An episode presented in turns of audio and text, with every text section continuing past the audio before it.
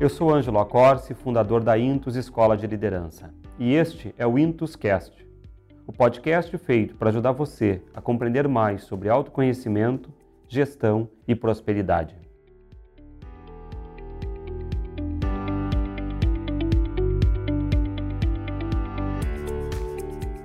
Hoje vamos falar sobre uma fábula, uma fábula que busca a trilha da verdade. Verdade, essa palavra tão, tão forte, tão importante, né? Vocês vejam só, né?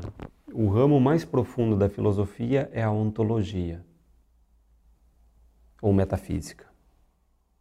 A ontologia, como a própria palavra diz, é o estudo, a busca pela compreensão de como se move o ser. Qual ser? O ser que eu sou, mas também o ser que funda tudo. Aquele primeiro movente que dá ordem a tudo, que dá ordem às plantas, que dá ordem aos homens, enfim, o ser. E a ontologia vai dizer que o ser tem quatro atributos fundamentais. O primeiro, o ser é uno. Por isso que é fundamental a unidade consigo mesmo da tua consciência. Porque a tua dimensão de alma, a tua dimensão ontológica, a tua dimensão de ser, a tua dimensão de em si, já é inseica, já é una. A própria palavra, né? Em si, ensiôntico, ou seja, está contigo, está em ti. Então a ontologia vai dizer que o ser tem quatro atributos primordiais que organizam todos os outros atributos do ser e que organizam a vida. O primeiro é uno, como disse, o ser é uno. O segundo, o ser é verdadeiro. O ser é capaz de colher aquilo que é. O ser é capaz de compreender aquilo que move as coisas. Ele é capaz de verdade, de ver. Depois, o ser é bom ou seja, não existe o mal. O mal, mealhos, né, aquilo que é estranho a mim. O mal é a ausência do bom, porque o ser não, não, não tem como atributo o mal. O ser tem como atributo, terceiro atributo, ele é bom. Só existe bondade. Quando que o ser humano começa a operar o mal ao outro, quando ele não é bom consigo.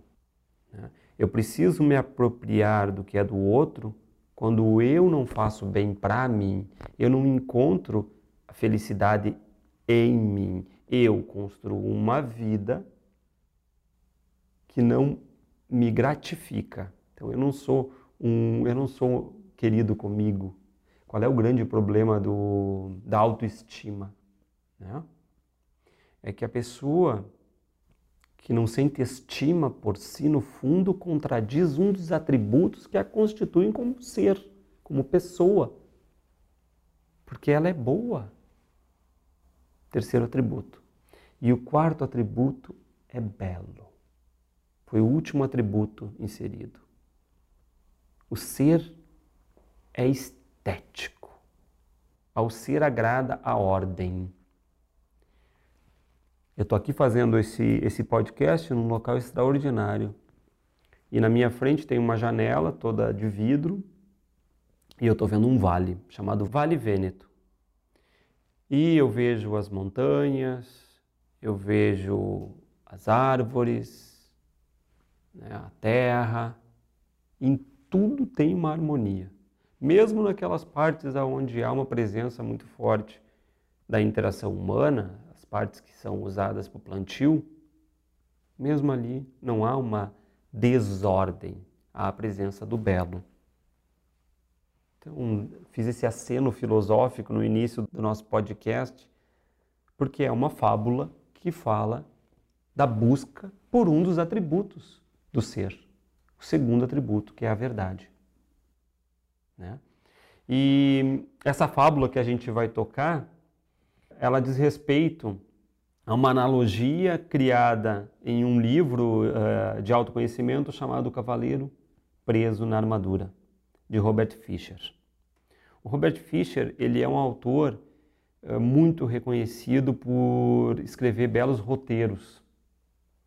E uh, roteiros de filmes, roteiros de animações, e sem dúvida, esse, essa fábula aqui é um belo roteiro. Uh, e essa obra, então, eh, ela traz a história de um destemido cavaleiro, ávido pelas batalhas, né, que queria sempre ser bondoso, gentil, amoroso. Uh, e ele era uh, conhecido e reconhecido pela sua bela armadura, que, abre aspas, refletia raios de luz tão claros que, quando o cavaleiro partia para a batalha, os aldeões podiam jurar que tinham visto o sol nascer no norte ou se pôr no leste. É uma bela, é uma bela capacidade de escrita.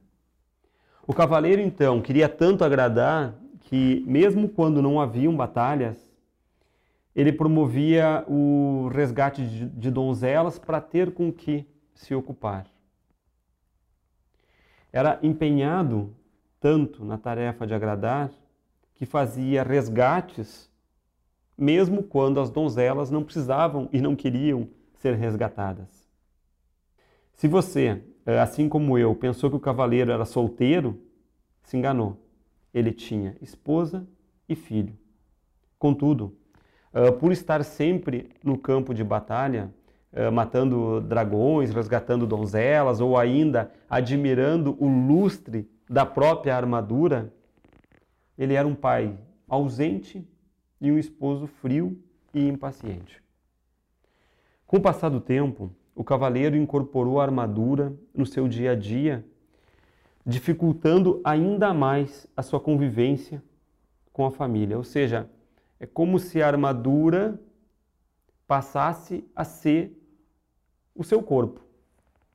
A esposa, então, eh, resolve dar um ultimato e ameaça deixá-lo caso o cavaleiro não se livre da tal armadura. A sua maneira, ele amava a esposa e o filho, e por óbvio não queria perdê-los. Porém, quando ele, quando ele foi tentar retirar a armadura, ele descobriu que ela estava presa ao seu corpo. E nem o ferreiro mais experiente do reino foi capaz de retirá-la.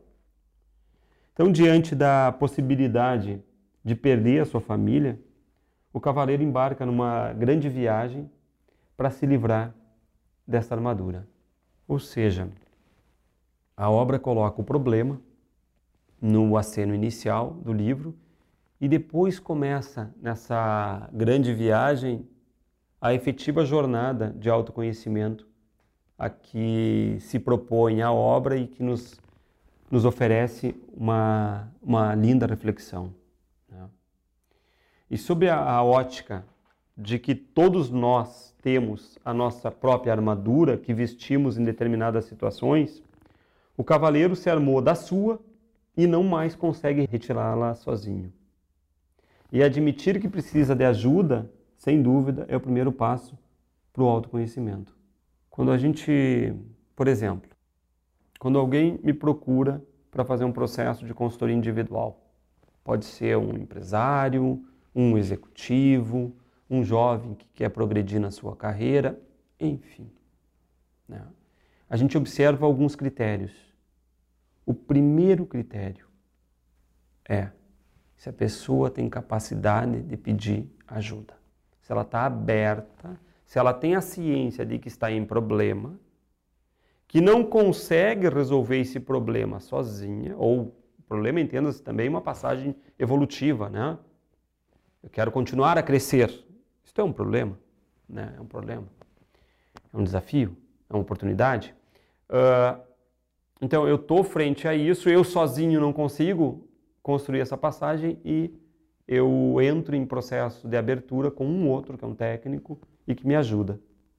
Então, isso tudo implica em pedir, capacidade de pedir ajuda. Né? Voltando ao nosso cavaleiro, então ele parte uh, em busca do famigerado mago Merlin, né? que a gente conhece tanto e que habita várias fábulas naquilo que a gente hoje chama de Grã-Bretanha. Merlin, então, profeta e conselheiro do rei Arthur. E o Merlin com frases como uma pessoa não pode fugir e aprender ao mesmo tempo. Ela precisa permanecer algum tempo no mesmo lugar. Ou ainda, você está se tornando sensível o bastante para sentir as vibrações dos outros. Merlin orienta o cavaleiro rumo à sua libertação. De maneira bem lúdica, o cavaleiro é guiado na sua jornada pelo pombo Rebeca e o esquilo, que também tem sua dose de ensinamentos e lições. E gradualmente nós percebemos que a armadura não passa de uma fachada construída pelo cavaleiro para esconder os seus medos e os seus sentimentos. Para se livrar dela, ele terá que aprender a se amar, reconhecer as suas fraquezas, derrubar as barreiras e libertar o seu eu verdadeiro. Por que eu resolvi trazer essa história hoje? Porque na minha experiência uh, com consultorias individuais ao longo de muitos anos, é comum encontrar pessoas que se moldam de tal modo a estar sempre prontas, sempre preparadas para todas as situações. É como se elas ensaiassem a vida inúmeras vezes dentro da própria cabeça. E é óbvio, como a vida é, é semovente, é difícil esse ensaio ser compatível com aquilo que é a vida. Né?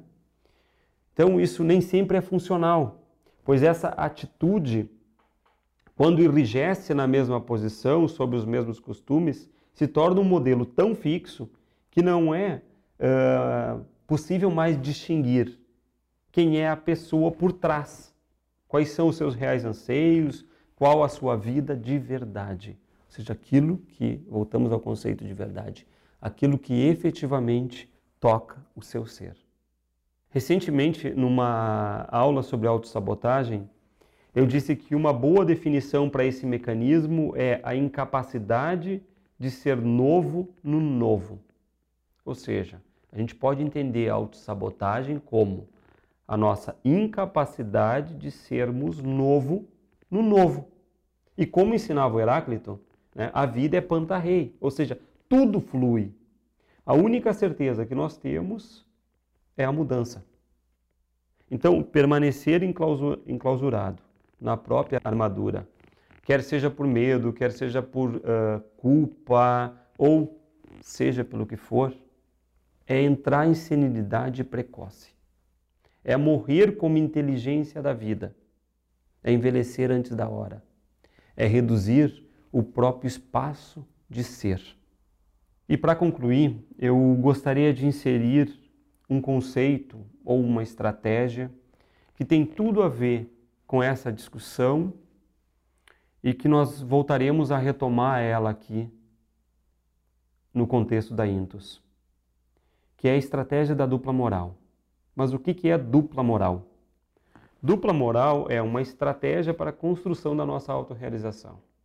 A síntese da dupla moral é eh, servir ao social sem nunca trair o próprio íntimo.